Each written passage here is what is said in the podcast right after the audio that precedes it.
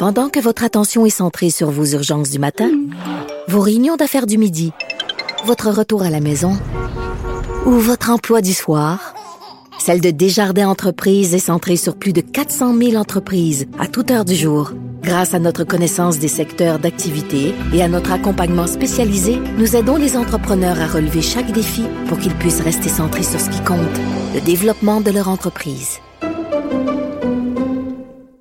Cette semaine, euh, le ministre, euh, premier ministre Legault, a parlé de la garde partagée en conférence de presse euh, et il a dit c'est mieux si les enfants restent chez un parent. Bon.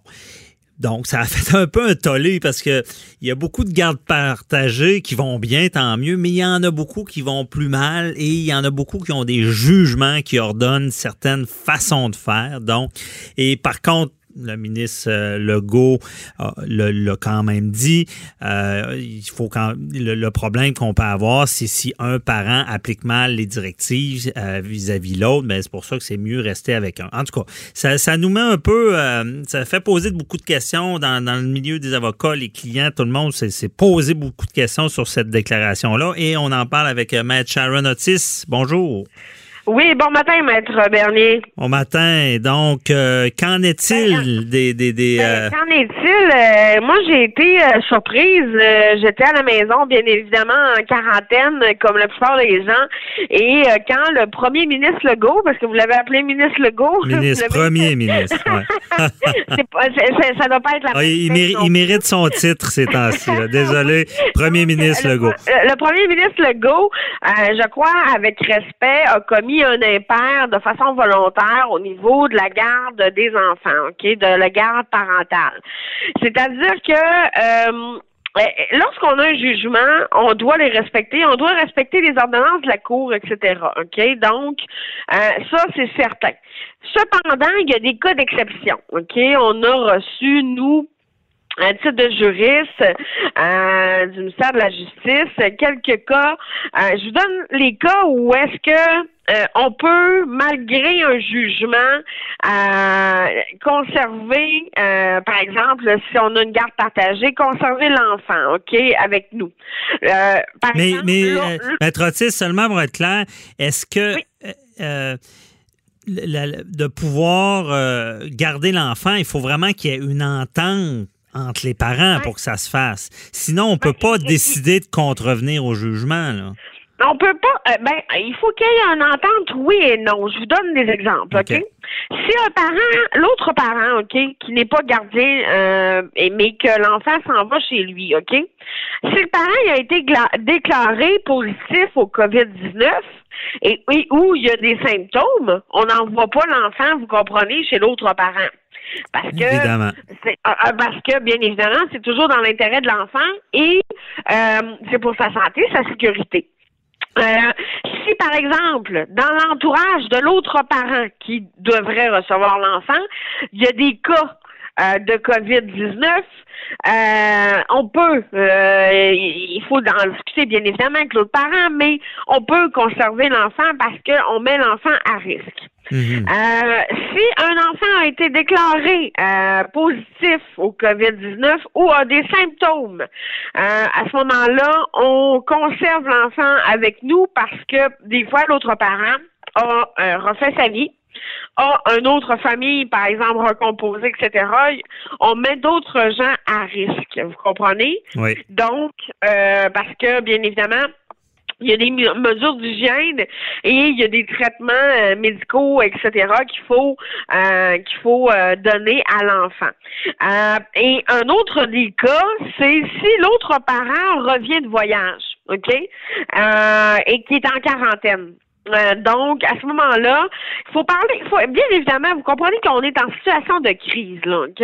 Donc, c'est pas le temps de chicaner, c'est pas le temps, je pense que c'est le temps où est-ce que, ça, on dit, euh, on, a la bannière, nous, au palais de justice, euh, couple un jour, parent toujours, et c'est vrai, OK? Donc, dans le bien-être des enfants, je pense qu'il faut s'entendre, il faut, faut en discuter, et il faut être prêt là à, être ouvert à, parce que c'est une situation, je vous dirais, ben premièrement, c'est une situation qui est mondiale, ok? Mm-hmm. C'est une problématique, c'est une pandémie. Donc c'est pas le temps de jouer à, une guerre de pouvoir, à une guerre de je te donne pas l'enfant parce que je veux, je veux par exemple euh, te faire suer, etc. Là, c'est c'est pas le temps. Là, vous comprenez là? Et euh, nous, les tribunaux là on a reçu une directive à l'effet que, euh, comme vous le savez, des tribunaux sont, euh, sont fermés jusqu'au 21 avril, à l'exception de situations d'urgence, comme par exemple un ordonnance de sauvegarde, en DPJ, en injonction, etc. Mais je pense que avant de se rendre là, là, s'il vous plaît, parlez-vous. Et, et, et, tout ça, là, c'est pas qui aura le dernier mot, c'est pour les enfants. Parce que si l'enfant, un des enfants, tombe malade, euh, les deux parents seront dans une situation impossible. Vous comprenez ce que je veux dire? Ça va toucher tout le monde. Et, et, là, on le voit aux États-Unis, on voit, on voit, on voit qu'est-ce que ça donne, on voit en Italie également, etc. Donc, euh, mais c'est sûr que dans la mesure du possible, où est-ce qu'on ne rentre pas dans les cas d'exception que je viens de vous dire, on respecte les ordonnances de la Cour, on respecte les jugements. Et s'il y a problématique, bon, premièrement, discussion entre les parents. Deuxièmement, euh, vous pouvez toujours euh, euh, faire affaire avec un service de médiation. Euh, je pense que le ministère de la Justice, là, il y a possibilité là d'avoir de la médiation quand même assez rapidement. Tentez de parler avec vos avocats parce que malgré qu'on soit en quarantaine, nous aussi, ou ben en quarantaine, vous comprenez, c'est-à-dire qu'on on, on, fait du télétravail. on, tente de ne pas, bien évidemment, là, euh, qu'on contaminer tout le monde, etc. tentez d'en en communication avec vos avocats. Euh, Parce que deux, entre avocats, des fois, quand, quand la situation est difficile, ça peut aider là, à, ben, faire ressortir le gros bon sens, comme vous l'avez dit au début. Là, si un parent est malade, c'est pour pas mettre en péril l'enfant.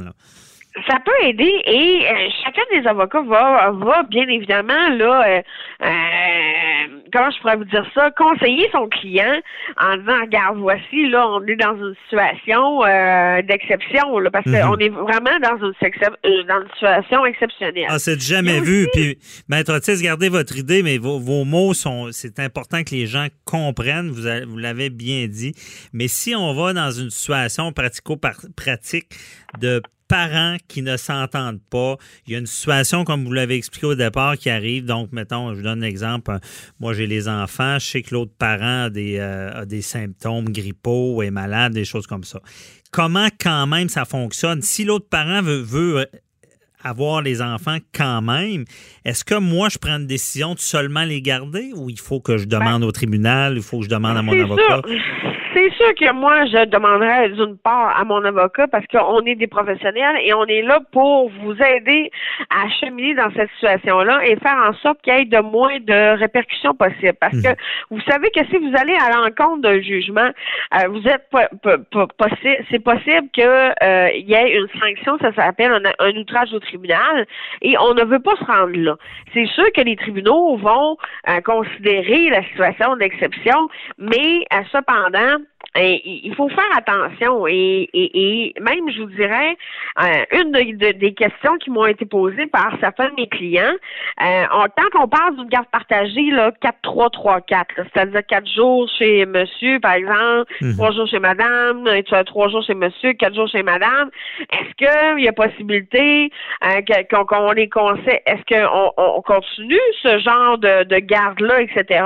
Moi, je vous dis que tant et aussi longtemps qu'on n'est pas entré dans les cas d'exception que je vous ai dit au départ, euh, on continue la garde partagée. Et, et, euh, même si, par exemple, votre, votre ancien conjoint ou votre ancienne conjointe travaille dans le milieu de la santé, ça, ça inquiète beaucoup de gens, OK? Mhm. Ça inquiète beaucoup de parents en disant euh, il y a possibilité que le, le, parent non, non gardien pour l'instant ah, amène avec lui, euh, ben, vous avez entendu le ministre de la, Santé, euh, au niveau de, de, de du, du, linge de travail, là, des, des, uniformes, etc. Parce que pour l'instant, les infirmières arrivent chez elles avec leur uniforme pour lequel ils ont traité le, des gens qui ont eu le COVID-19 euh, pendant toute la journée Mhm. et arrivent chez elles avec cet uniforme-là. Là, présentement, je pense qu'ils sont en train de faire, d'instaurer un système pour que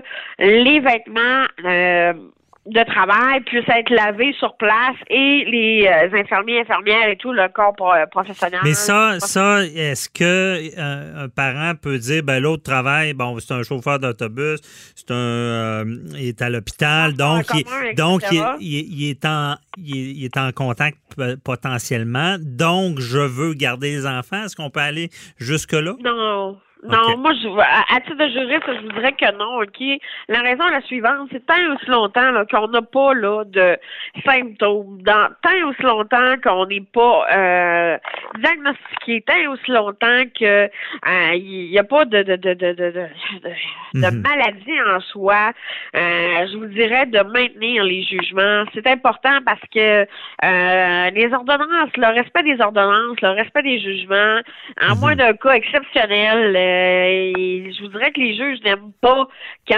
un des parents, euh, vous comprenez, Se euh, fait, se fait justice dans, en quelque sorte. Oui, ça fait Ouais. justice Donc- à soi-même. donc, on- Et qu'il n'a pas de raison sous-jacente euh, réelle à ne pas exécuter le jugement. OK, on comprend bien. Le message est clair, Maître Otis. Donc, euh, on, on suggère Alors, comme... J'ajoute que c'est juste un impair involontaire. Ouais, ben, non, je pense qu'il veut bien faire. Ben. Oui, mais le message est quand même clair. Le premier ministre dit si vous êtes capable de vous entendre, c'est mieux qu'un parent garde les enfants, mais s'il y a des jugements, il faut les respecter, à moins des exceptions, comme vous l'avez dit euh, avant. Et euh, là, je, je comprends bien de votre discours aussi, c'est que soit qu'on parle aux avocats, mais si l'autre l'autre personne ne veut rien entendre, mais malheureusement, il faut passer par une sauvegarde pour demander que durant la crise des enfants ou durant que la personne Ouais, soit malade. mais- Mais c'est Mais assez dirais complexe. pour, mais je vous dirais que pour l'ordonnance de sauvegarde, on est aussi bien d'avoir des fichus de bons arguments Ouais. parce que je vous dirais que présentement là, euh, et euh, dans le district judiciaire de Québec, là, euh, aux dernières nouvelles, il était à quatre jours en juge en cour Ouais, non, c'est ça. donc, Mais en tout cas, on va. on- des bons arguments. Ben oui, on comprend bien ça. On répète le message. Entendez-vous. Euh, c'est dans l'intérêt de vos enfants. C'est dans l'in- l'intérêt de la santé publique. Il faut se tenir les coudes, comme on dit ces temps-ci. Merci beaucoup, Maître Otis. Oui. Ben, ça fait plaisir. On se reparle. euh, Bye bye. assurément.